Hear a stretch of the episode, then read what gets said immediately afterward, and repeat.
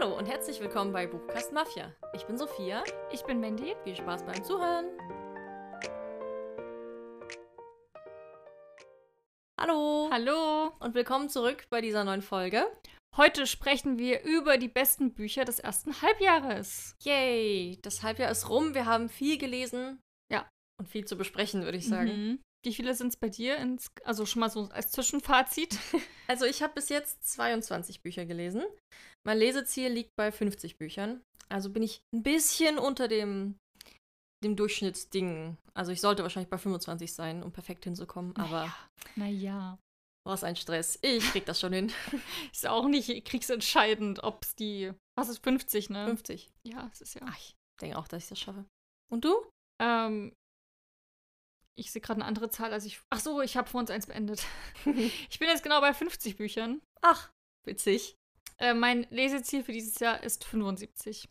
Na, dann hast du ja schon. Liegst du perfekt Ja. in time. Na, ich hatte ja die letzten zwei Jahre immer 100. So Stimmt, ja. Hast 101, jetzt weniger gemacht. 106, genau. Naja, wegen der Arbeit auch. Ich wusste ja nicht, wie das dann so klappt. Und ich dachte mir, weil ich mir für dieses Jahr sehr viele dicke Bücher vorgenommen habe, ich habe auch wirklich so richtige. Ich habe jetzt letztens ein 320 Seiten Buch beendet und in Hand gehabt und ich dachte mir so, boah, ist das Ding Ist dünn. Also ja, das denke wirklich, ich mir auch. es war so dünn, einfach weil ich es nicht mehr gewohnt bin, weil ich nur noch 600, 700 Seiten Bücher lese. Man ist dann auch so schnell durch und denkt sich so, was? Das war's schon. Ja, genau. Und deswegen kenn dachte ich so, ich tue meinen meinen Vorsatz einfach ein bisschen runterschrauben. Hm. Aber ich bin trotzdem total happy. Also ich, hier sind auch wieder Bilderbücher dabei, eine kleine Frage. Aber ja, also und ich muss auch sagen, wir haben jetzt wieder zwölf, wir machen wieder den Mid-Year Freakout-Tag. Richtig. Haben wir schon mal gemacht. Genau, und zwölf Fragen sind es. Das heißt, zwölf Bücher werden wir euch vorstellen, so ungefähr. Mhm. Und es sind aber nicht nur Lieblingsbücher, sondern es sind auch die größte Enttäuschung dabei, die besten Charaktere, auch Neuerscheinungen, auf die wir uns freuen. Genau, aber bei mir, also bis auf die große Enttäuschung, na, das ist ja das eine und die neue, also sind zwei, zwei Neuerscheinungen auch dabei. Mhm. Der Rest sind halt alles Highlight-Bücher. Ja. Und es fiel mir richtig leicht. Ich habe halt so am Anfang aufgeschrieben, erstmal, was sind meine Fünf-Sterne-Bücher. Welche fand ich richtig, richtig gut. Und dann musste ich die bloß noch dazuordnen zu den Fragen und Ja. war fertig. Und das war, ging noch nie so gut. Also ich bin super happy mit meinem ersten Halbjahr. Ich habe großartige Sachen gelesen. Ich bin eigentlich auch richtig happy mit dem Halbjahr. Also vom Gefühl her habe ich voll gute Bücher dabei. Äh, ich habe da nochmal drüber geguckt. Es waren jetzt aber nicht so viele Fünf-Sterne-Bücher tatsächlich. Ähm, ich glaube, ich habe auch ein Buch mal doppelt drin. Mhm. Wie das? Aber macht ja nichts. Ach so, einfach, okay. Bei zwei Fragen das gleiche Buch, meine ich. Ja. Genau. Aber dafür waren es halt richtig coole und auch überraschende Sachen, wo ich das gar nicht erwartet hätte. genau. Und, ja. Also ich glaube, wir haben mehr als genug zu besprechen. Auf jeden Fall. Und am Ende des Jahres gibt es dann nochmal das komplette Fazit. Das stimmt. Und es wird auch, freue ich mich auch sehr drauf. Mal gucken, welche Bücher dann noch von der, vom ersten Halbjahr dabei sind. Oh. Aber ich habe schon eine Vermutung. Ja, ich auch. Na, mal gucken. Wollen wir dann direkt ähm, anfangen? Ja. Und zwar direkt mit dem krassesten, ne? Ja. Was ist das beste Buch bisher? Bei mir wird es niemanden überraschen. Letzten Lesemonat habe ich es ja schon angeteasert. Ähm, und zwar habe ich ein neues Lieblingsbuch, also was ganz, ganz an der ersten Spitze steht. Und zwar ist es Mr. Panassus Heim für magisch Begabte von TJ Klun. Hm. Habe ich einfach aufgesogen wie ein Schwamm. Das war so ein Buch, wo ich mich auch unfassbar gefreut habe, wenn ich weiterlesen und hören konnte. Also wirklich, habe ich auch selten dieses, also oft ist es so, okay, ich will wissen, wie es weitergeht, aber dass so, ich mich einfach so richtig aufrichtig drauf freue. So dieses, diese Freude, wie wenn es im Freizeitpark geht oder so. das hatte ich seit Ewigkeiten nicht mehr und das hat das Buch total vermittelt und auch währenddessen ist diese Freude nicht weggegangen. Ich hatte immer, ich hatte so viel Spaß beim Lesen. Es war so wunder, wunderschön in jeder Hinsicht. Also eine ganz, ganz tolle Geschichte, die jeder lesen muss von euch. Also wenn ihr es noch nicht getan habt. Ich war sehr glücklich bei der Umfrage. Machen wir immer in den Instagram, in den Stories dann, wenn wir euch die Bücher posten, die wir im Podcast erwähnen. Hm. Wer es schon gelesen hat. Genau, und ich war sehr glücklich, dass über die Hälfte gesagt hat, ja, habe ich schon gelesen. Und ich dachte, na gut, habe ich nicht mehr so viel Arbeit zu leisten. genau, also es ist eine ganz fantastische Geschichte. Liebe ich. Fünf Sterne, Highlight. Ja, natürlich. Der letzte Lesemonat war gefühlt eh so der krasseste Ja. dieses Jahr. Ja. Weil mein bestes Buch bisher ist auch aus dem letzten Lesemonat. Ach, cool. Nämlich Das Flüstern der Bäume von Michael Das ist Christie. dein bestes Buch bisher. ja, ich Oh, bin wow. total schockiert. Ich hätte es nicht gedacht. Das habe ich dir ausgesucht. Ja, Wie gut. ja, du Wie hast es gut. mir aufgezwungen.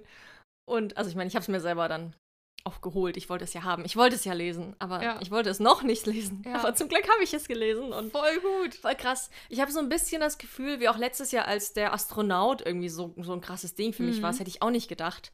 Und dieses Jahr ist einfach das Flüstern der, der Bäume. Ich will mal das Flüstern der Wälder sagen. Ähm, Gibt auch ein Buch, das so heißt. ja, deswegen. Eigentlich, weil ich ja sonst immer so voll Romantasy bin, das sind voll die krassen Mhm. Reihen, aber das war einfach so eine schöne, naturverbundene Familiengeschichte, wo es um so viel ging. Hat mich voll berührt und richtig gepackt und ich Mhm. hatte auch, es war total spannend und ich hatte richtig Bock auch weiterzulesen und es ist ja auch ein sehr fettes Buch, ist schon ein Schinken, würde ich sagen, über 600 Seiten, glaube ich. Aber ich bin da durchgekommen wie nix. Also Voll gut. voll gut, kann ich auch nur jedem empfehlen. Schön. Ich glaube, das ist auch so ein Buch, weil ich selber nicht gedacht hätte, dass mir so gut gefällt. Glaube ich, es würde wahrscheinlich auch jedem gefallen. Hat- Auch wenn so, ihr sonst keine Romane lest, lest das Leben, äh, das Flüstern der Bäume. Ja. Also, voll gut. Ja, du musst es auch lesen. Ja, ich habe noch so viel anderes. Jetzt muss ich es dir aufzwingen. Ja, du musst Mr. Parnassus auch lesen. Ja, was habe ich dir aufgezwungen? Das Gold der Krähen, ne? Ja, muss ich auch. Das Ja. ist bei mir nach meinen ganzen Rezensionsexemplaren. Steht Steht das das auf neue? Rezensionsexemplare. Ja. Ähm, dann machen wir gleich weiter. Was war denn für dich die beste Fortsetzung dieses erste Halbjahr? War auch das Buch, worauf ich mich am meisten gefreut habe, die Neuerscheinung, nämlich Obsidio. Ach, cool. Ja, ähm, endlich der dritte Teil der Illumine-Reihe. Ich fand insgesamt den im Vergleich zu Teil 1 und 2 nicht ganz so stark, Mhm. obwohl ich auch wieder jede Menge Spaß hatte und auch das Ende, als alles so zusammengekommen Ach, du bist ist. durch? Und ja, fast, mir fehlen noch 30 Seiten. Okay. Ich zähle es einfach mit, Ja. weil ich es in diesem Tag noch mit drin haben wollte und weil es mir so viel Spaß macht. Die ganze Aufmachung, die ganze Geschichte und irgendwie jetzt, wo ich so fast durch damit bin, habe ich so sehr das Bedürfnis, nochmal von vorne Ja. anzufangen. Du musst doch Mo Momento lesen. Hm, hast du es auch schon gelesen? Ja, ja. Du sagst das so selbstverständlich. Letzte Woche meintest du, Na, hast du du nicht bei, bei, bei Goodies hast du doch die Review geliked. Deswegen Hab dachte ich? ich, du hast es gelesen. Hab ich? Bist du ja, sicher? ja, glaube schon. Ich glaube nicht. Ich glaube, ich hätte deinen Namen gelesen. Naja, Auf jeden Fall kann ich sie geben. Okay. hab's cool. Ja, lese ich dann auch noch. Und dann fange ich wieder von vorne an mit Illumine. Ja. Sehr gut. Es hört nie auf. Also, wenn ihr die Reihe immer noch nicht gelesen habt, dann tut es. Aber mittlerweile. Jetzt, genau, jetzt sind alle Bände auf Deutsch draußen. Es gibt keine Ausrede mit, Ja. ich will es nicht lesen, weil nicht alles da ist, sondern alle Bücher sind da. Ihr könnt sie lesen Ja. Und euch drüber freuen, denn es ist großartig. Ja. Es ist ein Kino. und so viel Spaß haben wie wir. Mhm. ähm, ja, bei mir war es, ähm, ich glaube, es überrascht ja auch niemanden, Flash and Fire von Jennifer Armentrout. Also der zweite Teil der. Blood and Ash? Ja, genau. Ich wollte gerade Blood Diamond sagen. So, nee, das ist ein Film. genau, Blood and Ash-Reihe. Ähm, fand ich großartig. Das hätte ich nie gedacht, dass das so eine. Also doch irgendwie schon, weil es Jennifer Armentrout ist. Aber es ist halt genauso großartig, wie alle sagen. Und ich fand, der zweite Teil war noch besser als der erste und der war schon fünf Sterne. Das war super. Also, wenn ihr mal Romantasy lesen wollt und wirklich. Für Rom- Erwachsene. Ja, genau. Aber wirklich auch Romantasy. Also Romance und ein bisschen Fantasy Hm. dann ist das eure Reihe, denn es ist absolut Romance, es ist auch sehr, gibt sehr viel Sexy Time, Deswegen für Erwachsene. genau, aber auch, es ist auch ein bisschen blutig, so ist ja Krieg und da und die Welt geht unter natürlich. Also, Blood and Ash ist Programm. ja, es ist wirklich Programm. Also, wirklich, die Macht auch im ersten Teil, habe ich ja gesagt, der hat mich ja so verwirrt zurückgelassen, weil das war so blutig Mhm. und sexuell und dann wieder blutig und gewalttätig, also es Gott. war eine irre Reise. Ähm, ja, aber ich finde, es ist absolut cool und das ist so eine Romance, wie ich sie total mal lesen wollte. Weil oft sagt, es ist Romantasy und dann ist es das aber gar nicht. Sondern es Hm. ist mehr so ein, ja, es gibt halt eine Liebesgeschichte. So ein, So ganz nebenbei. genau. Und hier ist es wirklich, okay, Romance spielt eine sehr wichtige Rolle. Hm. Finde ich super. Ich liebe auch die Charaktere sehr. Der dritte Band liegt jetzt auch Großartig. schon bei dir, ne? Ja, Oder? den lese ich als nächstes. Ich habe jetzt noch ein Buch, was ich gerade lese und noch hoffentlich beende die nächsten Tage. Und Mhm. dann kommt das als nächstes. Freue mich sehr drauf. Es kann nur großartig werden. Ja, wie gesagt, ich freue mich auch auf Blood and Ash. Ja. Ich muss es auch noch lesen. Ja. Ähm, dann kommen wir mal zum Thema Neuerscheinungen. Nämlich Frage 3 fragt nach einer Neuerscheinung, die ich noch nicht gelesen habe, aber unbedingt noch lesen will. Was ist deine Antwort? Weil du gerade in Ich die ganze Zeit Ja, weil die. Frage in Ich geschrieben ist. Ach so, okay. ähm, warte. Schuss. Also ja. Ich muss gerade den Klappentext raussuchen, denn ich habe es ja noch nicht gelesen. Und zwar dieses Jahr ist im Fe Ende Februar erschienen Roxy.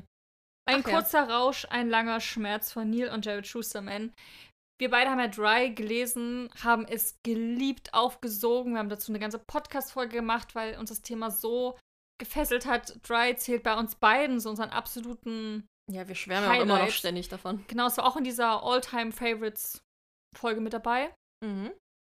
Ähm, also gehört unseren absoluten Lieblingsbüchern überhaupt. Und deswegen liegt es doch total nah, das nächste Meisterwerk von den beiden zu lesen, was auch großartige Bewertungen gekommen hat, äh, bekommen hat. Und ähm, ja, das ist Roxy, aber noch keine Zeit. aber ich Ihr lese euch mal ja. den Klappentext vor, denn der klingt total großartig und super cool und anders. Als Isaac der überirdisch schönen Roxy begegnet, zieht sie ihn sofort in ihren Bann. Er fühlt sich lebendig wie nie, alles ist leicht und nichts scheint unmöglich. Isaac ahnt nicht, dass Roxy kein normales Mädchen ist, sondern eine Droge, hergestellt in einem Labor, um die Menschen von ihrem Schmerz zu befreien. Und Millionen Menschen lieben sie dafür. Doch das ist Roxy nicht genug. Sie will beweisen, wie tödlich sie ist. Neil und Jared Schustermans neuer Fantasy-Thriller über ein hochaktuelles Thema. Die im wahrsten Sinne toxische Liebesgeschichte zwischen Mensch und Droge, schillernd und gefährlich. Erzählt aus der Perspektive der Droge. Genau. Also stell dir vor, Drogen wären Menschen wie du und ich. Was würden sie fühlen, denken und wovon würden sie heimlich träumen? Das ist so verrückt. Ich kann mir Das das, gar so nicht cool. vorstellen, dieses Buch, wie es dann, wie es dann ist. Naja, sie ist einfach. Ja, sie ist ein Mensch irgendwie. Nee, sie ist einfach eine personifizierte Droge. Ja, aber das heißt, sie sieht aus wie ein Mensch, oder nicht? Genau, genau. Ja, sie, genau. Ist, sie ist ein Mensch, aber sie hat alle Eigenschaften, die eine Droge hat. Also du bist verrückt nach ihr, du bist süchtig, du kannst nicht genug haben, aber sie schadet dir nur. Hm. Ist eigentlich total interessant, das mal so zu personifizieren, eben um das mal Ja. so darzustellen. Wenn ein Mensch dich so behandeln würde, würdest du würdest du es trotzdem mit ihm eine, eine Beziehung eingehen? Naja, gibt ja genug. Ja, aber ich finde es irgendwie Toxisch, total... toxische Beziehungen, haben sie Genau. ja selber gesagt, ne? Ich finde es klingt total cool. ja, freu mich sehr ja, drauf. Ich bin einfach total neugierig auf das Buch. Ja. Also wenn du es liest, sag mir unbedingt, wie, wie das dann, Ja, ob es funktioniert, ob es cool ist, mache ich. ob man verwirrt ist, weil sie eine Droge ist. Nee, ich glaube, da, das ist schon okay. Krieg ich hin. Ähm, eine Neuerscheinung, auf die ich mich riesig gefreut habe, aber die ich bis jetzt noch nicht gelesen habe. Die aber auch überall in den Bücherregalen, also in den Buchläden stehen. Ich gehe mal dran vorbei und bin so, mm, du willst es haben, aber du wirst es jetzt noch nicht lesen und eigentlich willst du es auf Englisch haben. Ist nämlich auf Deutsch erschienen. Kingdom of the Wicked, der Fürst des Zorns von Carrie Maniscalco. Hm. Dieses Buch hat im Deutschen so einen schönen Buchschnitt. Ja, ist traumhaft schön. Deswegen, ich war jetzt schon so oft kurz davor, es mir zu kaufen. Aber ich will es auf Englisch lesen. aber ich lese euch auch mal vor, worum es darin geht. Zwei Schwestern, ein brutaler Mord, ein Racheplan, der die Hölle selbst entfesseln wird. Und eine berauschende Liebesgeschichte. Als die junge Hexe Emilia ihre Zwillingsschwester Vittoria ermordet vorfindet, bricht für sie eine Welt zusammen. Zutiefst schockiert will sie Rache üben, koste es, was es wolle. Selbst wenn sie dafür verbotene dunkle Magie einsetzen muss, die sie in die Gefahr bringt, von Hexenjägern enttarnt zu werden. Auf ihrer Suche nach dem Mörder trifft Emilia auf Wrath, einen der sieben dämonischen Höllenfürsten, vor denen sie von klein auf gewarnt wurde. Wrath behauptet, auf Emilias Seite zu stehen. Doch kann man einem leibhaftigen Höllenfürsten trauen, selbst wenn er noch so gut aussieht? genau. Bahn 1. Hier steht eine Reihe. Ich bin mir nicht sicher, ob es eine Dilogie ist, ob noch mehr kommen. Ich glaube, es kommen noch mehr. Also, Carrie Maniscalco liebe ich ja wegen hier Stalking Jack the Ripper. Ich finde das Cover mega. Ich finde diese Geschichte hört sich mega an. Mhm. Ich will es unbedingt lesen. Cool. Aber es liegt noch nicht auf meinem Sub. Mal gucken. Dann holst dir. Bestellst du doch einfach. Ja, aber dann liegt es nur auf meinem Sub rum. Ich will es kaufen und dann sofort lesen, weißt Mhm. Aber das nur du? Ja, gut. Mein Mit Sub ist zuletzt einfach explodiert.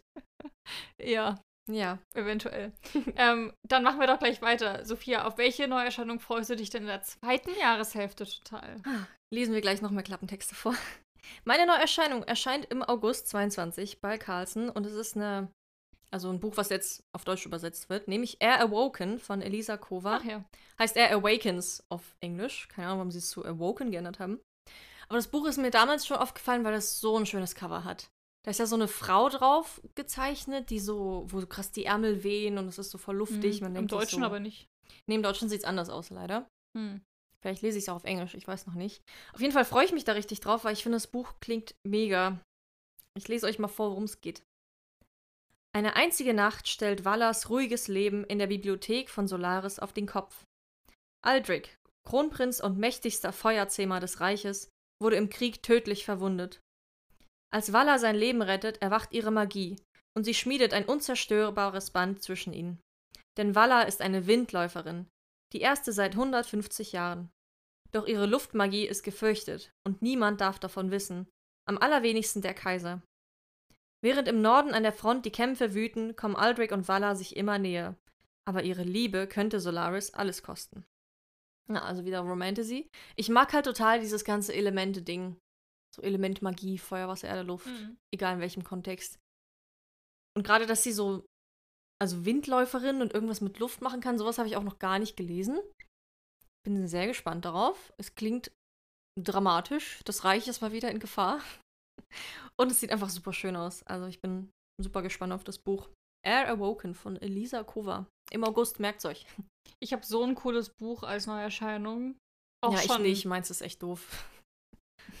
Ja, im Gegensatz dazu wahrscheinlich. Ähm, und zwar auch schon seit Ewigkeiten. Es wurde irgendwann mal angekündigt, Anfang des Jahres. Und ich war so, auf die Merkzettel setzen. Hm. Und zwar, viele von euch kennen das wahrscheinlich schon aus dem Englischen einfach. The Atlas Six von Olivia Blake. Wissen ist tödlich. Hm. Schon mal gesehen? Gehört? Ja, hast du auf Englisch da, oder? Nee. Nee? Dann muss ich es kurz googeln. Ich hab's auf jeden Fall schon mal gehört. Aber ja, das kennt man auch vom, vom Cover her. Und es klingt so cool. Deswegen, hier kommt der Klappentext für euch. Geheimnisse, Verrat, Verführung. Ein Dark Academia Roman mit jeder Menge Magie. Von der TikTok-Sensation zum Fantasy-Bestseller. The Atlas Six ist der Auftakt zu, Oliv zu Olivia Blakes spektakulärer Atlas-Trilogie. Die Bibliothek von Alexandria ist niemals untergegangen. Sie verwahrt im Verborgenen seit Jahrtausenden die dunkelsten Geheimnisse der Menschheit. Alle zehn Jahre bekommen die talentiertesten MagierInnen ihrer Generation die Möglichkeit, das uralte Wissen zu studieren. Jene, die die Initiat Initiation überstehen, erwartet ungeheurer Reichtum, Macht und Weisheit. Doch von den sechs Auserwählten werden nur fünf überleben. Dieses Mal sind mit dabei Libby Rhodes und Nico de Varona, zwei begnadete Physiomagier von der New York University of Magical Arts, die einander nicht ausstehen können. Die Telepathin Parisa Kamali und der Empath Callum Nova, beide Meister der Manipulation. Tristan Kane, der zynische Sohn eines Londoner Gangsters, der jede Illusion durchschauen kann, und Rina Mori, eine mysteriöse Naturmagierin aus Japan. Zwischen den mächtigen Adap Adepten beginnt ein Spiel auf Leben und Tod. Erscheint am, 29 am 28.09. im Fischer Tor Verlag. Ich freue mich mega drauf. Es gibt auch neun Schwarz-Weiß-Abbildungen. Ich hoffe, das sind die Charaktere. Hm. Das würde mich sehr glücklich machen. Ja, ich finde es mega. Hier sind so viele Wörter dabei, die ich immer Englisch aussprechen wollte. Wie dieses Intuit. Inti. Ich schon wieder vergessen. Intuition oder was? nee, dieses Initiation. Ah, Initiation. Ja! Ich finde, es klingt so wieder wie in die Richtung Six of Crows, wo du halt auch so diese sechs Charaktere hast. Oder Genau. Aurora Rising, wo du auch diese Charaktere Aber hast. es, ich finde diesen Schauplatz so irre cool. Die Bibliothek von Mhm. Alexandria. Und ich finde auch, was die können, ist halt total cool und mal was anderes. Und dieses, ja, dunkle Dark Academia-Feeling finde ich Mhm. einfach, das klingt super vielversprechend. Also, The Atlas Six, endlich auf Deutsch. Von Olivia Blake.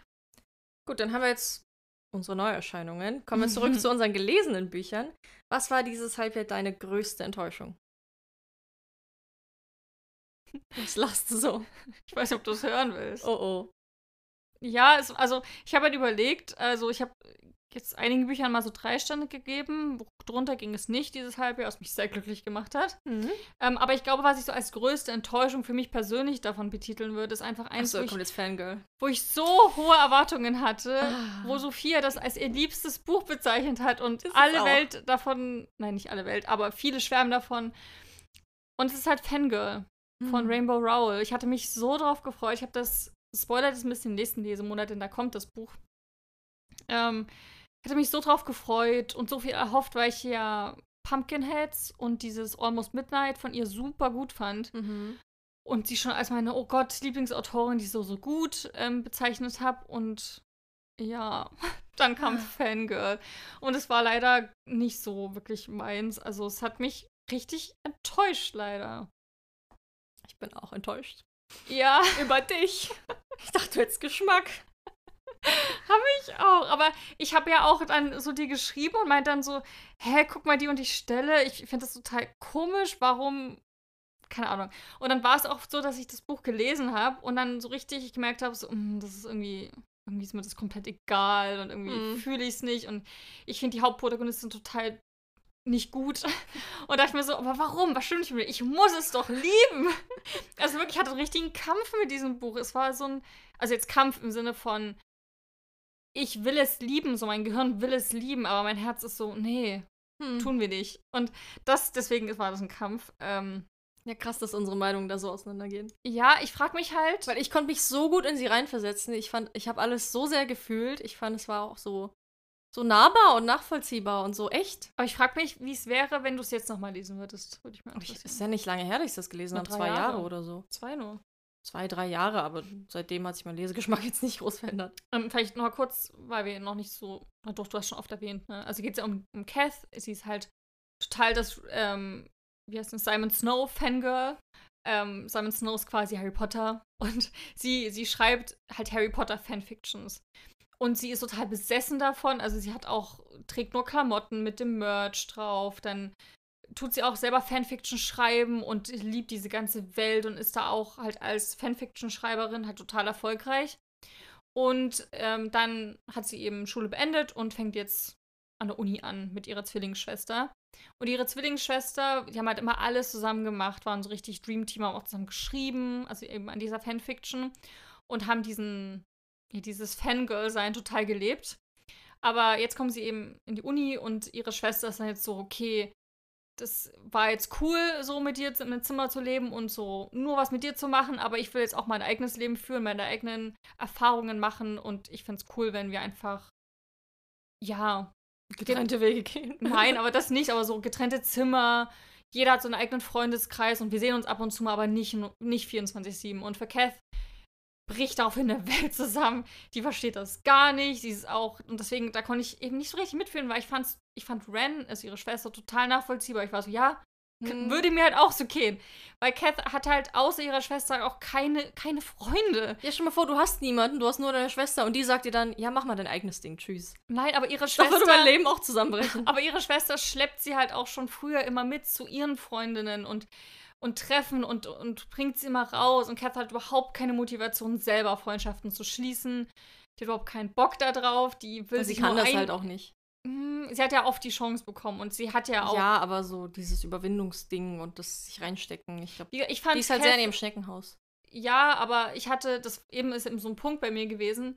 Sie sagt auch an vielen Stellen, dass sie das überhaupt nicht will. Sie will keine Freundschaften. Sie will nicht abends ausgehen mit Freunden. Sie will nicht was mit Leuten machen. Sie will nur in ihrem Zimmer zusammengeigelt sein, Fanfiction schreiben und Simon Snow Sachen konsumieren. Und da bin ich halt raus, weil ich finde es halt cool, wenn man sagt, okay, sie hat eben dieses Problem, sie ist halt übelst introvertiert und hat da ein Hobby, was vielleicht nicht so cool ist oder so. Keine Ahnung, jetzt in dieser Welt ist es anscheinend nicht so cool.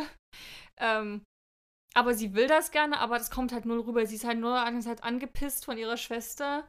Und ja, wie kann sie nur? Aber Freundschaften schließen, nee, will ich jetzt auch nicht. Aber, aber sie schließt doch dann Freundschaften. Sie kommt doch Ja, weil sie gezwungen raus. wird, weil Leute sich hier aufzwängen. Ja, aber manchmal muss man Leute auch so ein bisschen einfach mit anpacken. Ja, Die können, aber weißt das du, alleine das ist, nicht. Ja, aber das ist jetzt nicht. Deswegen habe ich mich nicht so verbunden mit ihr gefühlt. Hm, ähm, ich fand auch ihre Obsession zu krass. Also wirklich 24-7. Ich war dann auch am Anfang schon raus, wo sie zwei Wochen lang in ihrem Zimmer nur hier Energieriegel isst. Ja, gut weil sie, weil sie nicht in die Cafeteria gehen will. Aber das war ja wirklich auch so ein, so ein Anxiety-Ding, dass sie ja wirklich. Ja, so nicht, psychisch. Ja, ja, dass sie einfach nicht konnte, dass, dass sie so Angst hatte und so Kram, dass sie halt in ihrem Zimmer bleibt. Und ja. lieber nur scheiße ist, anstatt rauszugehen unter Leute. Also, ist auf jeden Fall krass. Ich fand auch manchmal so dann so Aussagen schwierig, die manche Charaktere getroffen haben, die fand ich nicht so feinfühlig. Und ich habe mich dann gefragt, ähm, bei der Geschichte, bei Rainbow Raw hat er so einen sehr verspielten Schreibstil, so einen sehr jungen, verspielten. Ob, gerade weil Kath so ein problematischer Charakter ist, die auch wirklich so viele Probleme hat, psychisch, mental in jeder Hinsicht, dass ähm, der Schreibstil vielleicht für mich nicht so gepasst hat. Dass Hm. mir vielleicht was Ernsteres gefallen hätte, so ein bisschen was mehr emotional geht, weil Rimmer Rowell schreibt nicht so ins Herz rein. Also dieses, wir gehen mal, Och, ich, doch. ich guck mal tief in mich drin, wie es mir gerade geht. Das hat sie an keiner Stelle gemacht in dem Buch. Es war Aber immer, ich hab's voll gefühlt. Nein, es war immer so oberflächlich. Er hat beschrieben, wie, wie Kath halt sich fühlt. Ist ja auch aus der dritten Person geschrieben, was sie so gerade macht. So und wie sie auf Dinge reagiert. Aber so ein innerer Monolog hätte vielleicht an einen, der einen oder anderen Stelle einfach geholfen, habe ich, hab ich mir dann so Mhm. gedacht. Das Weil das hat mir dann einfach gebraucht. gefehlt. Also gerade Lux Bücher können das sehr, sehr, sehr gut. Innere Monologe. Ich, ich horch mal in mich rein. Ja, hätte vielleicht dazu geführt, dass ich mich mehr mit ihr verbunden gefühlt hätte. Und Levi, also ihr Boyfriend, in den sie sich so ein bisschen verguckt, der hat mir nur leid getan. weil Ich dachte, wie kompliziert ist sie bitte? Weil er ist halt so dieser, ja, Stehaufmann, ist er so witzig und holt sie wirklich aus dem Steckenhaus immer Mhm. wieder raus, gibt sich so viel Mühe mit ihr. Und da finde ich fast schade, dass Levi am Ende so blass geblieben ist, dass er so als dieser Sunshine Boy hingestellt wurde, der anscheinend keine Probleme hat. Levi Hat geht's nicht auch super. irgendwas, was Nee. ihn beschäftigt? Das nee. Ja, Kath beschäftigt ihn. Naja. Sie ist sein einziges Problem. Aber Aber kein Problem. das fand ist ich halt irgendwie ja auch schade, dass er so eindimensional dargestellt wurde, dass er nicht noch mehr Facetten irgendwie hatte und vielleicht auch ein Problem, was ihn beschäftigt, dass bei ihm alles so cool ist. Hm. Schade. Also ja, auf jeden Fall ich, kein schlechtes Buch jetzt so an sich. Ich habe dem Buch drei Stände gegeben. Es ist okay, kann man lesen, muss man nicht. Aber diese riesigen Erwartungen, die ich hatte an das Mhm. Buch und auch von dem, was ich von Rainbow Roll schon gelesen habe, konnte es einfach nicht standhalten. Deswegen ist es leider enttäuschend. Ah, so, jetzt kann ich nicht mehr reden. Alles rausgelassen, aber ich hoffe, man versteht, was Und ich dann im. Lesemonat nochmal alles. Nein, das, wir verweisen dann auf diese Folge. Ich habe es so gut erklärt, finde ich. Besser kann ich es nicht. Okay. Also meine größte Enttäuschung war jetzt auch nicht unbedingt das schlechteste Buch, was ich gelesen habe, Mhm. sondern ich habe einfach auch irgendwie mir mehr erhofft Ja. und mehr erwartet. Und es ist Blue Soul Nights von Kara Ja. Atkin.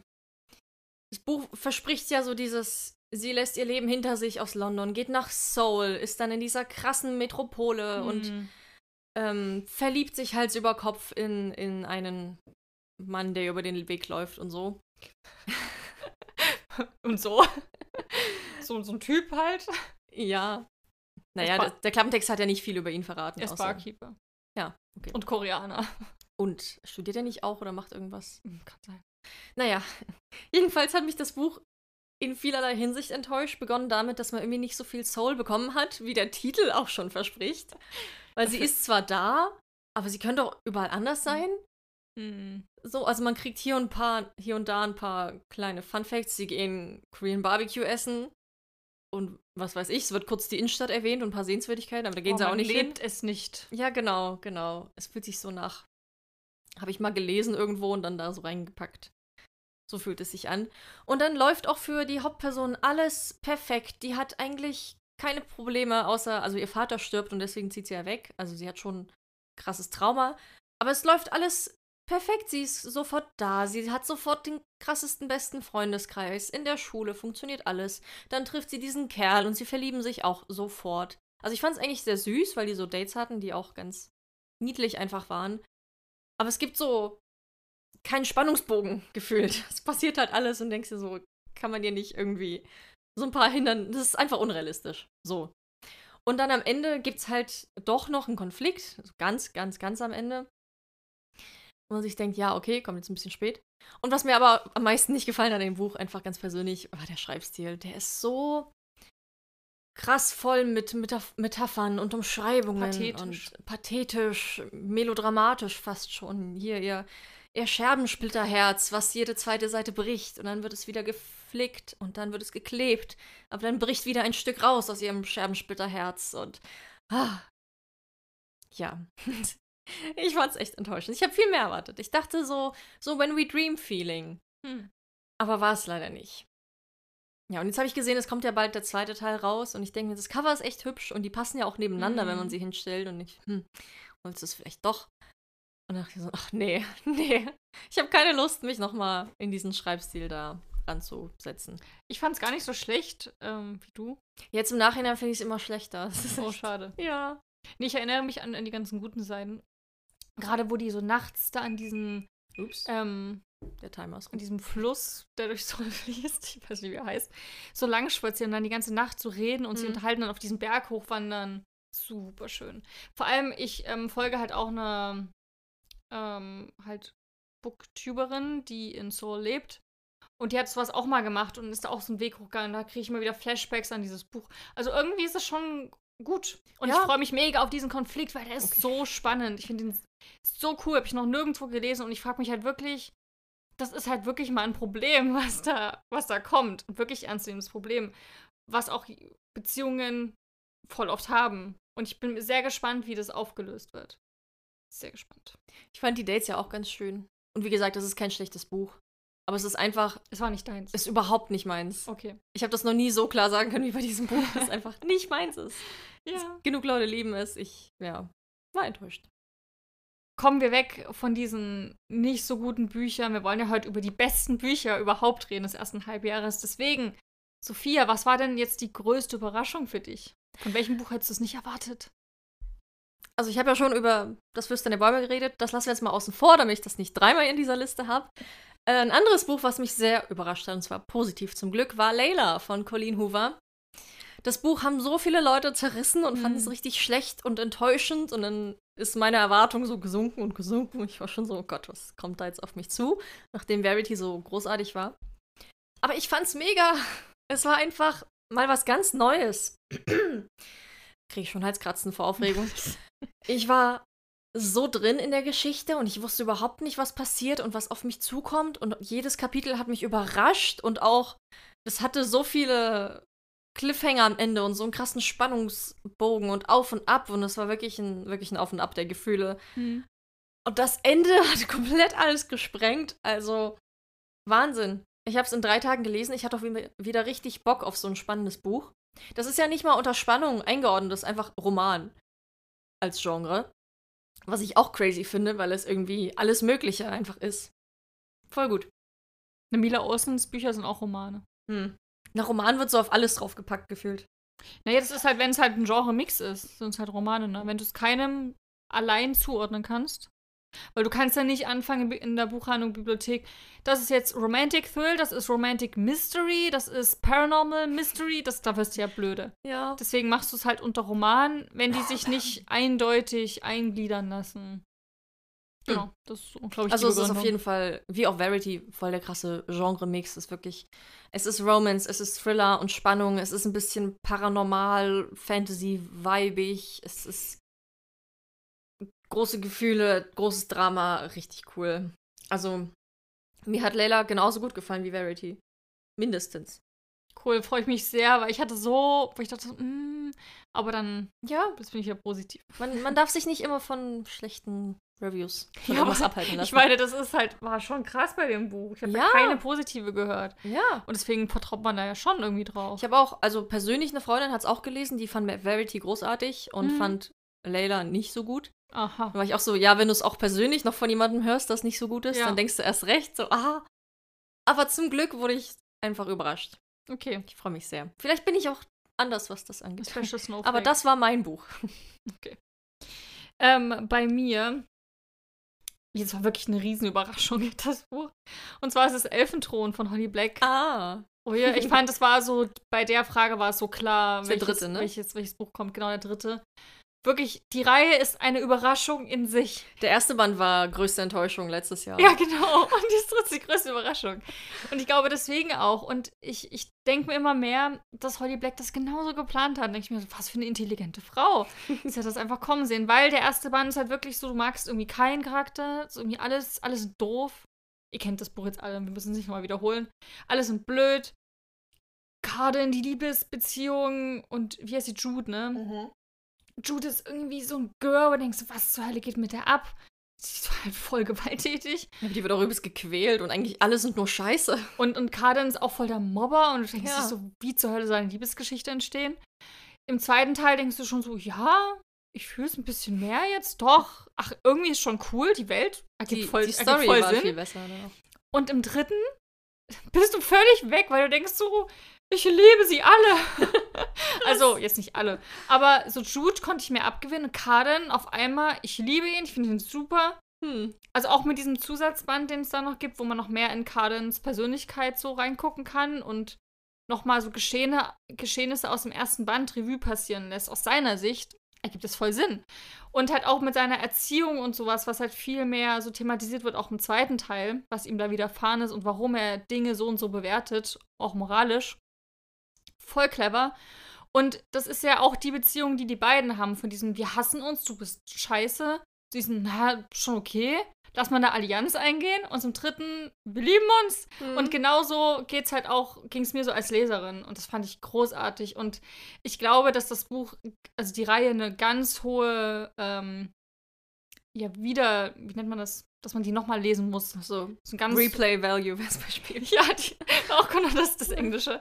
Ähm, aber absolut, weil ich glaube, jetzt allein mit dem Wissen aus dem dritten Teil den ersten nochmal zu lesen, könnte voll viele Szenen nochmal mhm. verändern. Das stimmt. Habe ich mir nach dem zweiten schon gedacht. Genau, abgesehen von dieser komischen deutschen Übersetzung aus dem ersten Teil, die war wirklich weird, mhm.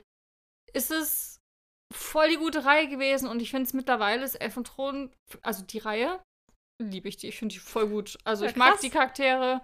Ich liebe die Artworks dazu, die mhm. alle großartig. Ja, dieses, wie der König von Elfenheim lernte, Geschichten zu hassen. Das sieht ja so schön aus. Mhm. Ja, aber auch so diese ganzen hier Fanarts und so zu Kaden und so, Jude. Naja, ist ja immer so dieses sehr düstere und.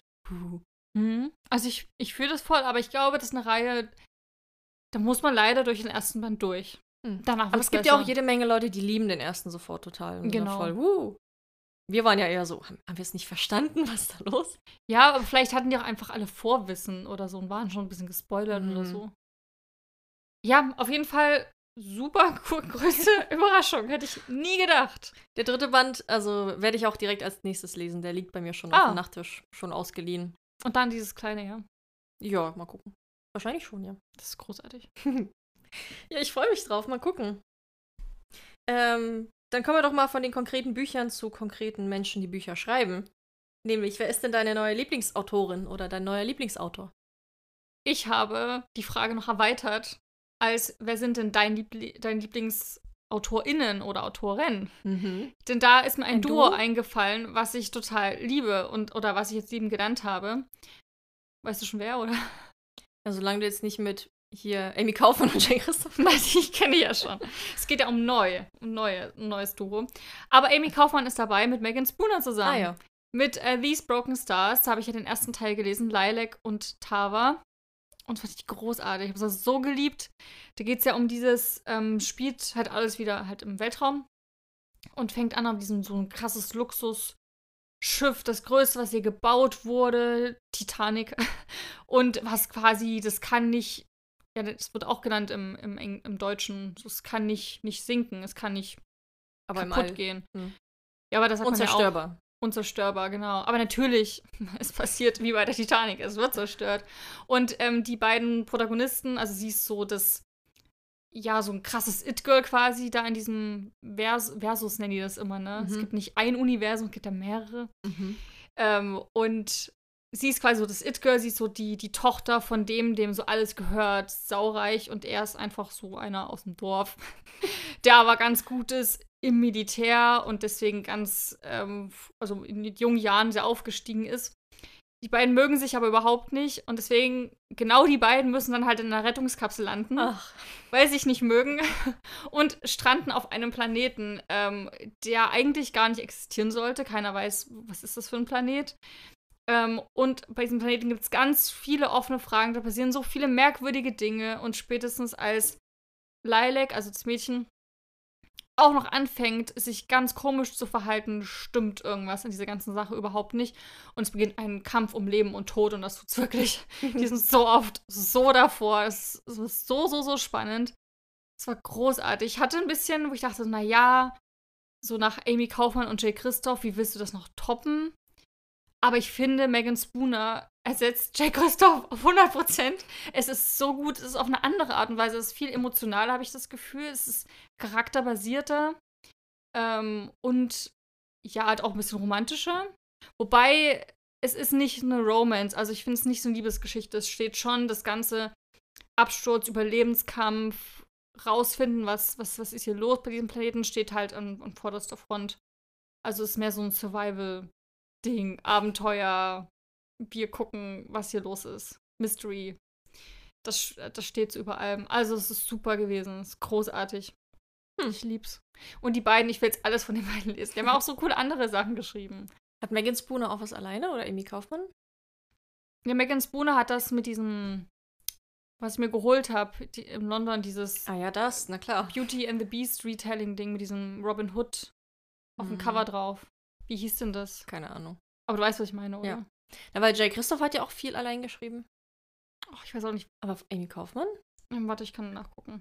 Ja. Amy Kaufmann hat auch ganz viel, auch diese ganze Tier, so für Jüngere. Sowas wie Animox, wo die sich halt in, in Tiere verwandeln können. Aha. Sowas hat sie auf jeden Fall auch geschrieben. Und warte, jetzt muss ich kurz nachfinden, wie Megan Spooner, wie das heißt. Also sind alle drei auch unabhängig voneinander super erfolgreich, aber zusammen fusionieren sie zu einem gigantischen irgendwas. Vor, die schreiben zu dritt noch ein Sci-Fi-Buch. Oh Gott. Dann explodiert ich- einfach alles. Aber ich weiß gar nicht, ob man das so machen kann.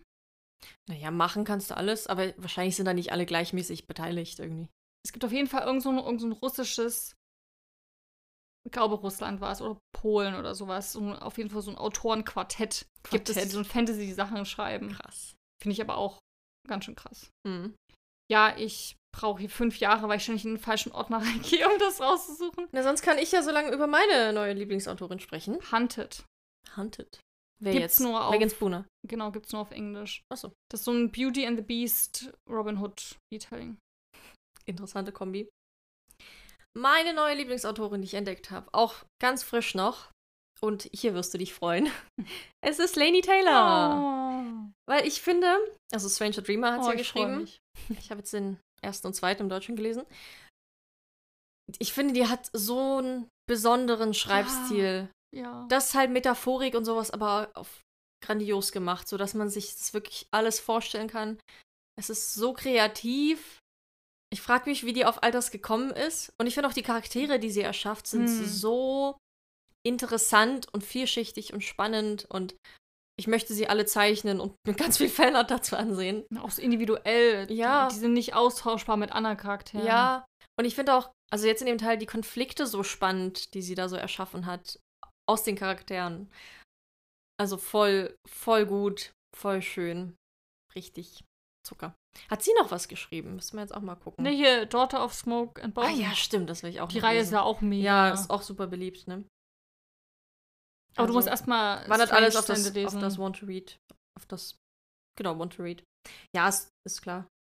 Aber ja, geht mir. Oh, ich freue mich sehr, dass du sie genannt hast. ja, also war auf jeden Fall, auch wenn Stranger Dreamer nicht das, das Highlight dieses Halbjahres war, war es Lady Taylor, würde ich sagen. Ich glaube, du hast dem zweiten Jahr fünf Sterne gegeben. Ja. Ich habe dem ersten Mehr- auch auf Goodreads dann fünf gegeben. Ich würde so. vom Gefühl her viereinhalb wahrscheinlich geben, aber. Ja, siehst du, das mehr, mehr wollte ich gar nicht. Ist okay. Ist okay. Ich fand auch die Entscheidungen so mutig, die sie getroffen ja, hat in dem finde ich Buch. halt auch. Hätte ich niemals erwartet, dass es passiert. Finde ich super. Ähm, ich bin sehr gespannt, wie es weitergeht. Mhm. Und ich, also, habe immer noch keine Ahnung, was da auf uns zukommt. Du musst einfach, wie gesagt, einfach mal die Leseprobe oder einfach nur die ersten Seiten vom, vom dritten lesen. Hm. Und dein Gehirn ist so puh, einfach so weg. Du denkst halt wirklich so, was zur Hölle ist es? Und dann auch der, der Plot-Twist im vierten Teil, der das alles so ein bisschen erklärt, ist so, ich habe an alles gedacht, aber darauf bin ich jetzt nicht gekommen, weil es Mhm. halt so krass ist einfach im Kopf. Also für mich hat sie einfach so ein ganzes Universum im Kopf, was immer so größer wird und größer wird und größer Oh wird. Gott. ist richtig cool. Alles immer größer. Ja, also ich lieb's. Hm. Ähm, war mir bei liebster Autorin bei dir. Ja. Jetzt wollen wir natürlich auch wissen, wer ist denn dein neuer liebster Crush? Mein neuer Crush. Ich habe gar nicht so viele Bücher gehabt, wo man sagen könnte, ich bin jetzt voll gecrushed. Aber eins war dann doch dabei, wo ich auch beim Lesen die ganze Zeit über ihn gefangirlt habe. Ähm, es ist Therian aus House of Sky and Breath. Ist der zweite Band von Mhm. Crescent City von Sarah J. Maas. Und ich krieg so Finnick-Vibes von diesem Charakter, also aus Hunger Games, weil der ist so. Der ist ein Meermensch, also lebt unter Wasser eigentlich, aber will ein bisschen wie Ariel viel lieber an Land sein und einfach nur noch weg von diesem Meereshof, weil, weil die sehr krass und grausam sind und so. Und der ist halt so cool. Der ist halt irgend so ein, so ein General, der aber so Sp- Spionage, Kampf, irgendwas, die ganze Zeit an Land auch so ein bisschen ermittelt, also super intelligent. Der ist so sarkastisch und witzig und schlagfertig.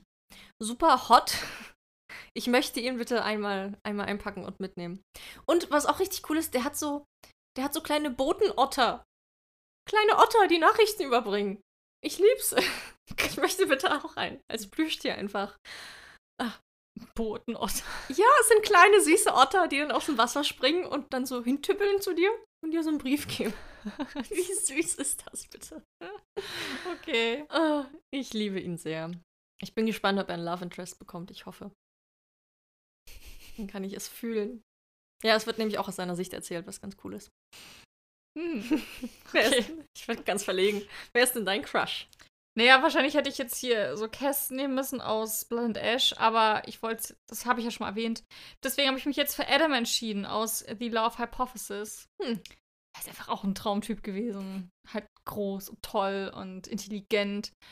Uh, The Love Hypothesis ist ja, glaube ich, so das Romance-Highlight überhaupt dieses, dieses und letzten Jahres. Ich sehe es überall, wirklich seit ich das gelesen habe, habe ich das Gefühl, es taucht es noch mehr auf. Ist richtig krass. Ähm, ich habe es ja auch gelesen und total geliebt. Ich würde auch sagen, von allen Romance-Geschichten war das die, die, am, die ich am besten fand, von allen, krass. die ich bisher gelesen habe. Es war wirklich irre gut, weil es dir alles gibt, was du unbedingt willst in in einem Romance-Buch. Alles. Es hat nichts ausgelassen. Und ich fand es einfach großartig. Und vor allem, was ich so toll fand und so, so schön und so neu war, dass es so intelligent war.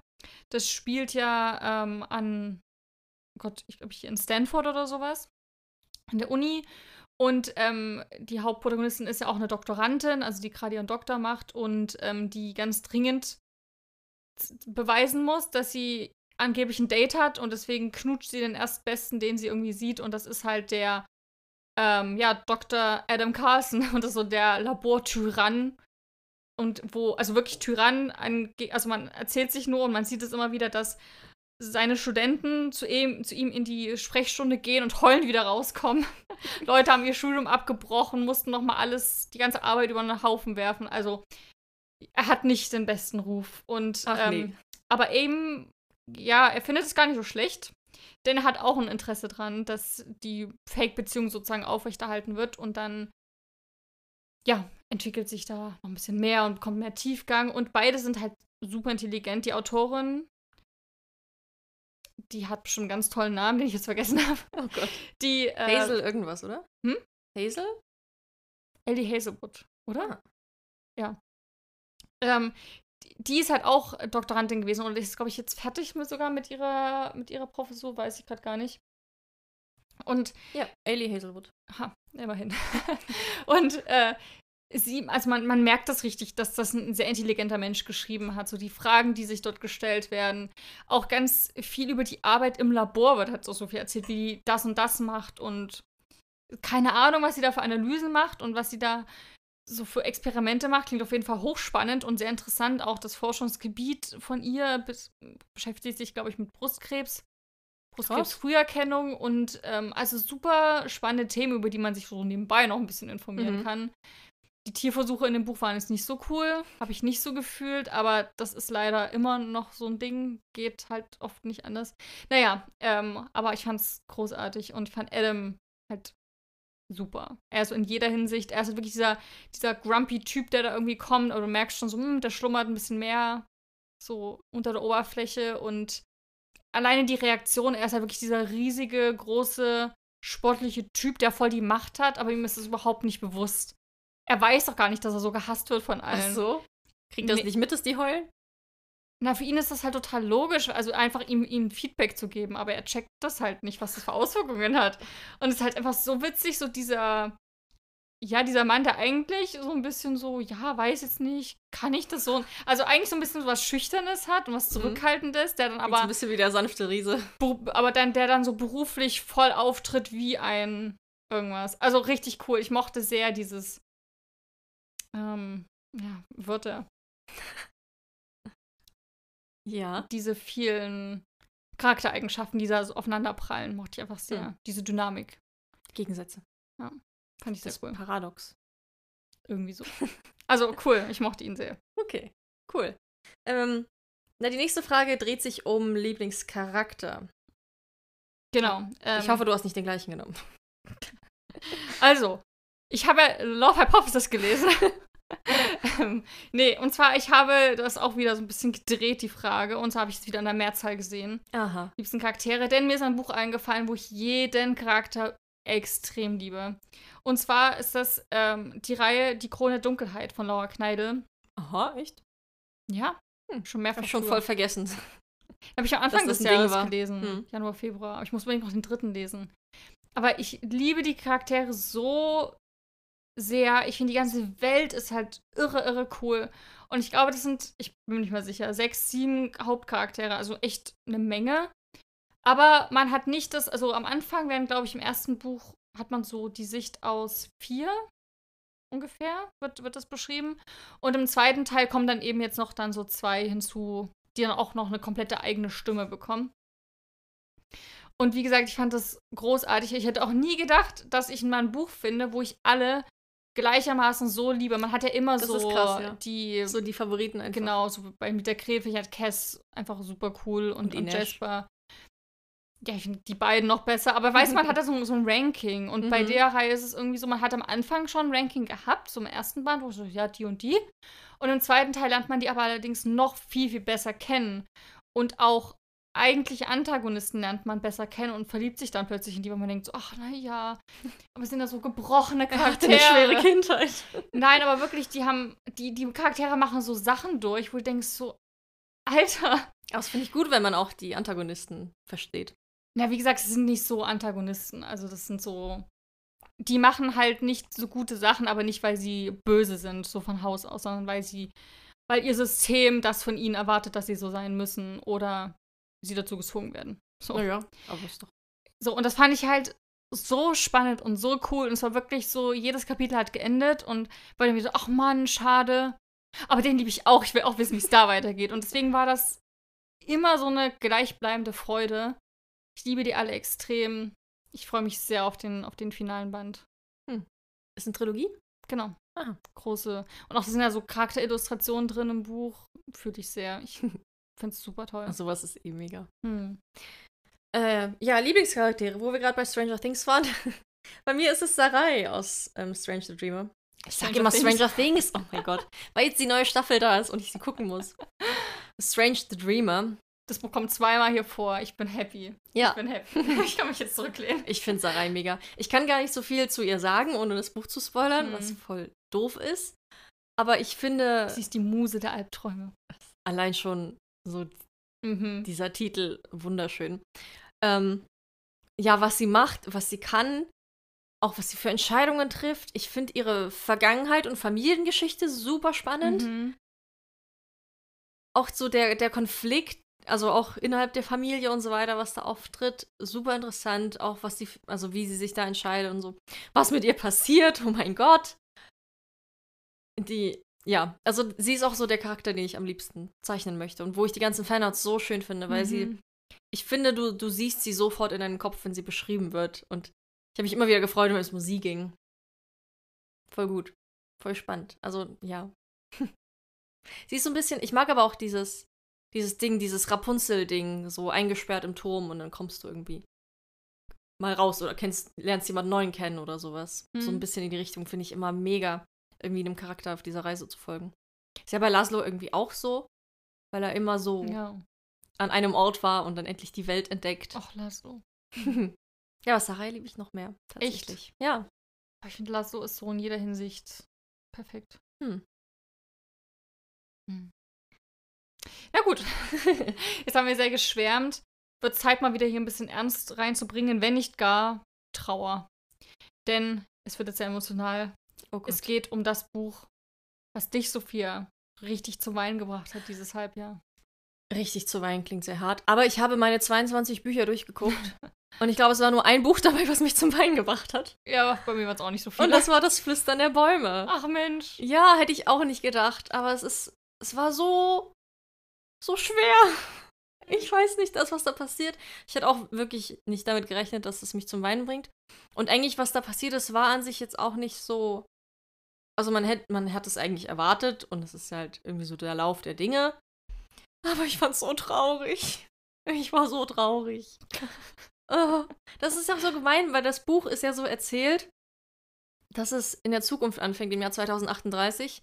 Und dann geht es schrittweise in die Vergangenheit und folgt so den Generationen davor. Und dann, als es 1908 angekommen ist, springt man wieder vor in die Vergangenheit. Und du weißt einfach 100 Jahre später, so dieser Charakter, in den du dich so verliebt hast, der lebt halt 100 Jahre später nicht mehr. Und allein deswegen war ich einfach nur traurig. Und es war voll schlimm, die irgendwie dann alle so gehen zu lassen. Ja, ich hasse es. Ich hasse es. Das war so schön. Ich liebe es. Welche Bücher haben dich zum Weinen gebracht? Ein Buch muss ich nur nennen. Denn ich habe halt auch geguckt meine Liste durch und ich bin mir nicht sicher. Aber ich habe das Gefühl, du bist eh, du bist mehr da, der ich weine bei Büchern Typ. Kann sein. Zumindest wenn ich mal höre, wie du so schluchzt und nicht weiterlesen kannst, weil, dann, weil deine ja, aber auch hier ein wenig Leben. Oh Gott, da habe ich nur geweint. Ich habe unterbrochen, weil ich nicht, weil ich nur geweint habe beim Lesen. Das ja. War zu viel. Ich, ich, also, entweder, ja, vielleicht ist es auch nur bei Filmen. Da kann ich, da kann ich auch richtig mich rein. Mhm. Ja, auf jeden Fall bei Büchern war es dieses Jahr nicht so krass. Aber ich glaube, bei dem Buch habe ich geweint. Ich bin mir aber nicht 100% sicher. Aber ich glaube, es war auf jeden Fall unfassbar emotional und es hat mich auch richtig traurig gemacht. Dort, wo Blätter und Sterne tanzen von Mila hm. Olsen. Hm. Es ist Mila Olsen, es ist emotional, schon von Haus aus. Oh, war das toll. Das habe ich an der Ostsee gelesen. Das war so toll. Jetzt auch mit dem, mit dem, mit dem Feeling von der Ostsee. Weil das Buch ist ja Atmosphäre pur. Jedes Mila Olsen Buch ist so Atmosphäre, Natur. genau. Und dann eben dort so am Meer zu sein, obwohl es im Wald spielt, das Buch, war trotzdem total cool. Also einfach alleine wie ich nach diesem Buch oder während des Buches Bäume begutachtet habe. Bäume waren auf mich einfach plötzlich andere Stellenwert. Jeder Rabe, den ich gesehen habe, war plötzlich ein anderes Tier. Also ging es mir auch beim Flüstern der, der Bäume. Ja, der Wälder wollte ich schon wieder sagen, ne? Ja. ja das haben wir gemerkt. Der über Bäume. ähm, ja, in dem Buch, vielleicht ist schon wieder lange her, dass ich es gelesen habe, ähm, geht es um eine Protagonistin, die im Wald aufwacht Nee, die wacht nicht im Wald auf, die wacht in so einem riesen Zeltlager-Ding irgendwie auf. Und fragt sich, was trage ich für Klamotten? Irgendwie Sachen, die sie sich nie an aussuchen würde beim, beim Anziehen, aber passt ihr alles sehr gut. Komisch. Und ähm, als das Letzte, an was ich erinnern kann, ist, dass sie irgendwie bei ihrer Schwester zum Geburtstag war. Ja, und das waren die letzten Erinnerungen. Und sie weiß überhaupt nicht, wie sie hierher gekommen ist, was das alles soll. Dann klettert sie aus diesem komischen Bett, wo sie drin liegt und ähm, erkundet so die Gegend. Es ist halt mitten im Wald. Es spielt irgendwo in irgendeinem tollen Bundesstaat in, in Amerika. so richtig in den tiefsten Wäldern. Also da ist es auch wohl so, habe ich dann extra gegoogelt. Wirklich nachts, also im Winter sind halt minus 25, 30 Grad oder so. Das ist wirklich. Oh, ich, ich weiß noch, irgendwo oben im Norden, ne, an der Grenze zu Kanada. Nee, mehr so rechts. Ja, genau. Mhm. Weil da spielen, ich weiß noch, ich habe dann den Kommentar gebracht, weil ich das im Unterricht hatte. Da mhm. spielen ganz viele Bücher, weil da. Maine. Ja, in Maine, genau. oder? Ja. ja. Weil da der Staat besteht eigentlich nur aus Wald. Ja, genau, genau. Und da spielen genau, da viele Bücher es. drin. Und ähm, wacht dann eben auf und, und geht da raus und sieht dann nur diesen, diesen Typen, groß gebaut, mit blutigen Händen, wie er da gerade so ein Tier ausnimmt und ist so und rennt weg und dann kommt er hinterher und sagt so, nein, du kannst hier nicht weg. Und dann sie so, warum? Na, weil die nächste Zivilisation ist halt irre weit weg. Und wenn wir jetzt losmachen, wir brauchen mal mehrere Tagesmärsche. Der Winter kommt bald. Da geht mehrere Monate. Und wenn der Winter kommt und wir draußen sind und nicht wenigstens hier beim Feuer oder in irgendeiner Art von Unterschlupf, erfrieren wir und sterben wir. Ja, und deswegen muss sie wohl wohl über übel dort bleiben. Mhm. Fragt sich nur, warum ist sie überhaupt erst da gelandet? Und als sie dann in den Spiegel guckt und ihre Haarfarbe sieht, ist sie so, wa wa warum habe ich eine andere Haarfarbe mhm. als noch vor kurzem eigentlich?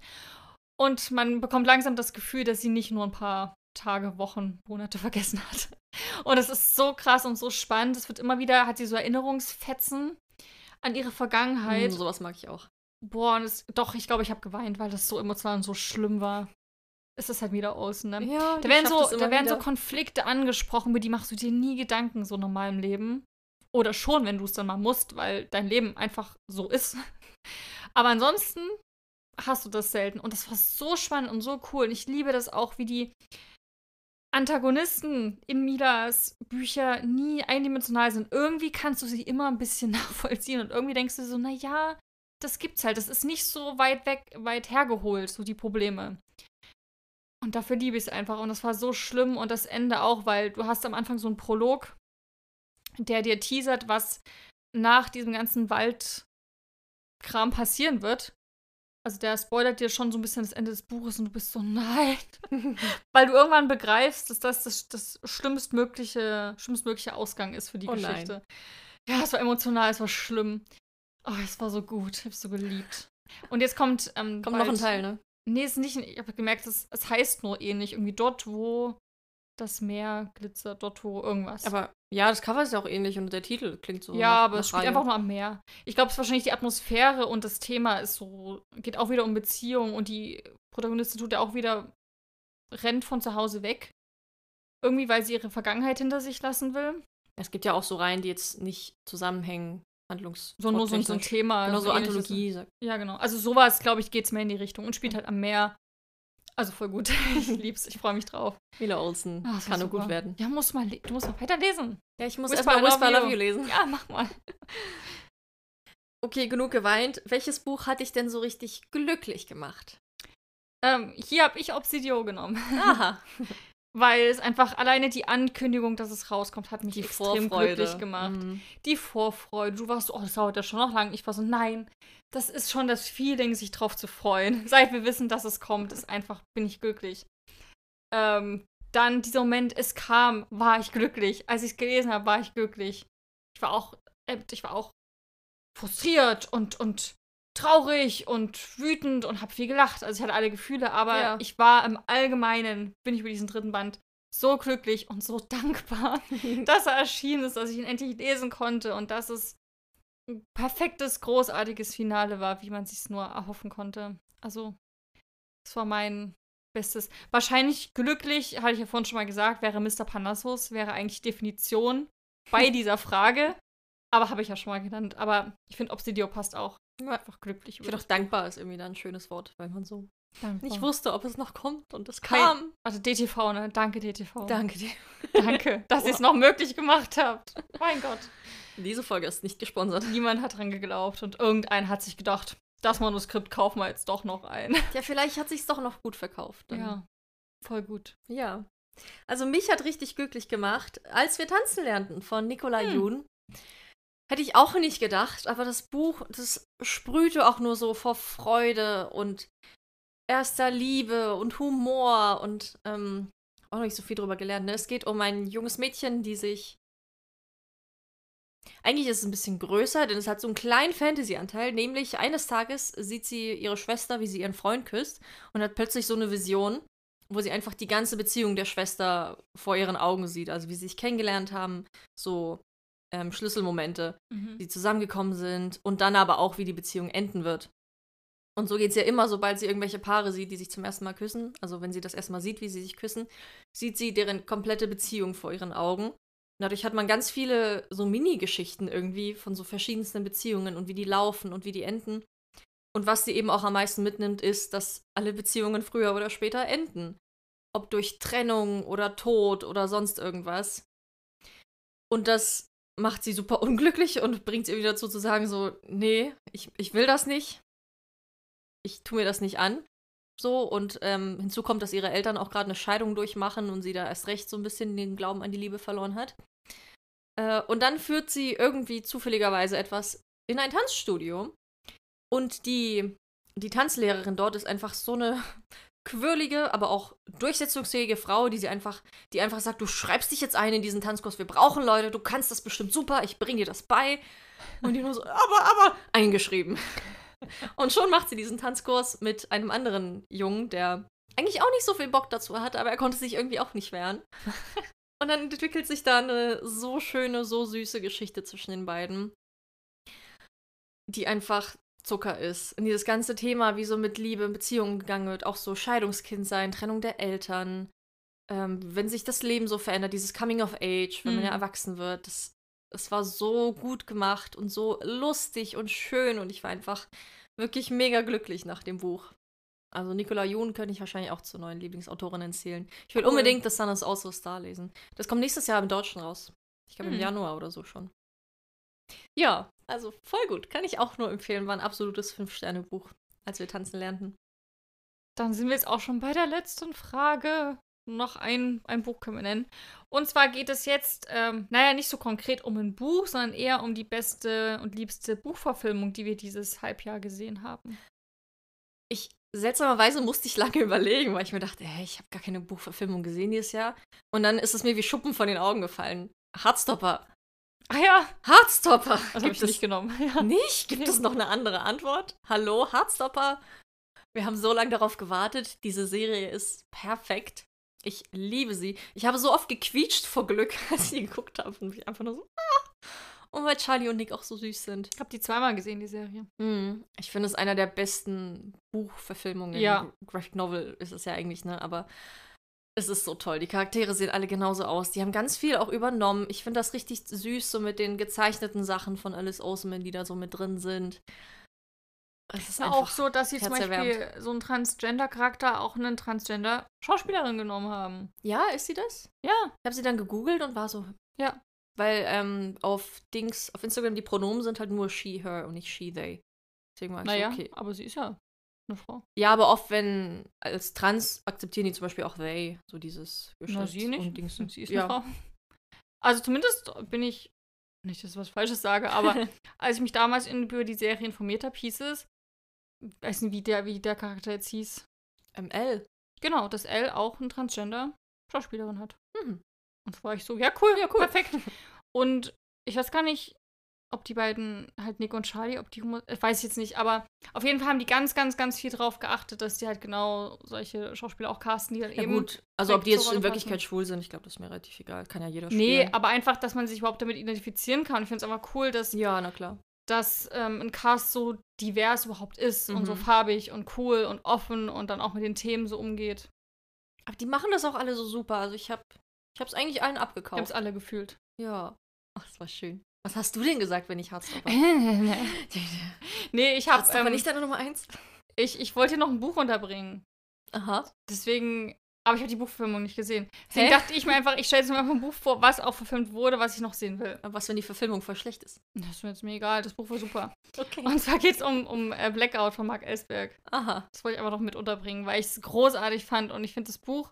Ich habe jetzt gesehen, ich habe dem Buch vier Sterne gegeben. Und ich denke mir, eigentlich müsste ich mehr geben, aber es hat halt seine Längen gehabt. Mhm. Aber theoretisch ist es eigentlich ein Fünf-Sterne-Buch. Das ist voll das Highlight gewesen. Hm. Das Buch hat für mich so dry abgelöst in seiner Präsenz und über das Buch, wo ich am meisten drüber nachdenke und so oft. Hat mir auch gesagt, immer wenn es wenn mit dem Wasser irgendwas ist, ist es gleich so dry, dry, dry. Und jetzt ist es, sobald irgendwas mit Strom ist, Blackout. nee, ja, Blackout. auch, auch Wasser. Weil es Ja. hängt ja an Strom, hängt und fällt alles. Die Spülung, Wasser kommt ja nicht mehr aus dem, aus dem Rohr raus, kann nicht mehr hochgepumpt werden in Mhm. die Haushalte. Es ist einfach, es hängt alles am Strom. Alles. Geld, Lebensmittelversorgung, Essen, Wasser, alles, was du zu leben brauchst, hängt am Strom. Die Luft zum Atmen kann auch dir fehlen, wenn das Atomkraftwerk, in dessen Nähe du wohnst, keinen Strom mehr bekommt. Ist sehr, sehr schlecht. Mhm. Also es, es tut so jeden Lebensbereich ausfüllen und mittlerweile, das Buch hat so eine heftige Nachwirkung. Ganz oft rede ich mit Leuten über irgendwas und habe hier dieses bei Blackout wird das, wird das und das Thema ähm, hier ge- aufgezeigt und es einfach tut dein ganzes Weltbild und auch dein Wissen über soziale Strukturen und, und wie gesagt, was du zum Leben brauchst, so auf den Kopf stellen. Super spannend, interessant. Also ich würde das Buch jedem empfehlen, einfach alleine um auf diesen Aufklärungsaspekt hinzuweisen, weil es halt echt wichtig ist, sich darüber zu informieren, dass man, es ist halt nicht so unwahrscheinlich, dass man Stromausfall passiert, dass man einfach sich so ein bisschen auch darauf vorbereitet und einfach weiß, was da wichtig ist und worauf man achten sollte. Hat Mark Ellsberg ja auch gesagt in seiner, wo er gefragt wurde, ob er dann jetzt dann so ein bisschen was, So ein was geändert ist. hat. Und er meinte ja auch so, dass er halt dieses, die Empfehlungen, die er auch gibt in dem Buch, dass er die auch so einhält. Und ich glaube, das ist auch einfach nur vernünftig. Mhm. Ich sag, so Deutschland sagt ja auch selber so, so Sachen, die du halt zu Hause haben sollst für den Notfall. Und das kann ja einfach mal passieren. Da muss ja auch gar nicht. Wird ja auch erzählt, das sind ja, das ist ja nicht ein Wunderwerk, was da passiert, es ist einfach nur so, wie kannst du einfach großflächigen Strom abstellen? Das ist gar nicht so schwer. Hm. Da muss auch nicht Toll. viel passieren, es kann auch einfach ein Unfall sein. Aber wenn halt sich, sag ich mal, drei Unfälle blöd gerade mal häufen, die Chancen sind gering, aber es kann mal passieren, dann ist halt einfach mal auch in einer Großstadt mal der Strom weg eine Woche. Vielleicht nicht eine Woche, aber Eine ein paar Woche schon Tage. So. Hm. Und wenn du dann nicht tanken kannst und kein, nicht genug Sprit im Auto hast, dann kannst du nicht mal weg aus der Stadt. Fährt ja auch nichts raus, kannst auch nicht rauswandern aus einer Großstadt. Hm. Ist schwer. Und es ist einfach so, so spannend. Also ich würde es absolut weiterempfehlen. Und gibt es jetzt eine Serie dazu auf Join Plus? Aber ich habe keinen Join Plus. Ja, aber der Trailer sieht toll aus. Deswegen dachte ich mir so, nehme ich das Buch hier. ja, ein bisschen, bisschen Joker. Hm. Aber okay. Das war alles. Ja, das waren all unsere Bücher, unsere größten Highlights und Enttäuschungen Mhm. und die Neuerscheinung, auf die wir uns am meisten freuen. Deswegen haben wir euch jetzt nicht, also stellen wir euch jetzt nicht noch eine Neuerscheinung vor. Ihr habt ja zwei gehört, die dieses Jahr erscheinen. Reicht. Dafür nächste Woche gibt es die volle Dröhnung Neuerscheinungen. Ja, stimmt. Denn das Halbjahr ist rum. Wir stellen euch jetzt die meist ersehntesten Neuerscheinungen des zweiten Halbjahres vor. Genau, wahrscheinlich wieder die Top 30, 20. Mal gucken, wie viele es 20 ist werden. wenig. Aber wir haben, wir haben so viele rausgesucht. Ich habe jetzt schon richtig viele. Ich habe auch jetzt schon richtig viele. Und ich habe nicht mal gesucht danach. Es ist einfach nur die, die ich mir schon im Laufe des Jahres immer mal Mhm. abgespeichert habe. Also, ihr könnt euch auf jeden Fall freuen auf die volle Dröhnung an neuen Büchern, an super coolen Titeln, die ihr auf jeden Fall auf dem Schirm haben solltet. Und ein bisschen Zeit mitbringen, denn es wird wahrscheinlich etwas länger dauern. das stimmt. Wir wollen ja auch erzählen, worum es geht und warum wir uns darauf freuen. Mhm. Das wird super. Ja, es sind auf jeden Fall krasse Titel dabei. Mhm. Ja, cool. Dann ähm, folgt uns natürlich gerne auf Instagram. Äh, da werdet ihr immer informiert, wenn eine neue Folge rauskommt. Und natürlich jetzt auch nochmal seht ihr dann die ganzen Bücher, die wir jetzt so erwähnt haben, wenn ihr jetzt nicht mitgeschrieben habt. Was ihr eigentlich solltet, weil wir erwähnen so tolle Bücher. Aber da seht ihr alles nochmal so ein bisschen und Leseupdates und so ein bisschen. Oder im Fitnessstudio habe ich jetzt auch gehört, hören uns Leute. Respekt. Echt? Mhm. Ah ja, stimmt. Stimmt, habe ich auch gelesen. ja, also auf jeden Fall folgt uns da auch gerne. Da können wir noch ein bisschen interagieren. Ihr könnt uns auch sehr gerne schreiben, eure Meinungen zum Podcast. Ob ihr irgendwas davon gelesen habt oder ob ihr irgendwas vorhabt zu lesen. Ich habe mich sehr gefreut. Die Monster auf der Couch habe ich mir irgendwann als Beitrag gemacht. Mhm. Auf Instagram haben sich schon so viele nachgekauft. Ich habe mich sehr darüber gefreut. Cool. Ich hoffe, euch gefällt es auch allen gern. Allen gut. Ja, und ihr könnt dem Podcast natürlich auch gerne folgen auf eurer Podcast-Plattform und noch eine Bewertung da lassen. Vielen Dank an alle, die es schon getan haben bei Spotify. Das sind sehr viele mittlerweile schon. Voll gut, Dankeschön. glaube 40 oder 50 oder so. Vielen Dank dafür. Und dann hören wir uns leider erst wieder nächste Woche. Aber, Aber es wird super. aber wir sehen uns auf Instagram. Und wir freuen uns drauf. Macht's gut. Macht's gut. Tschüss.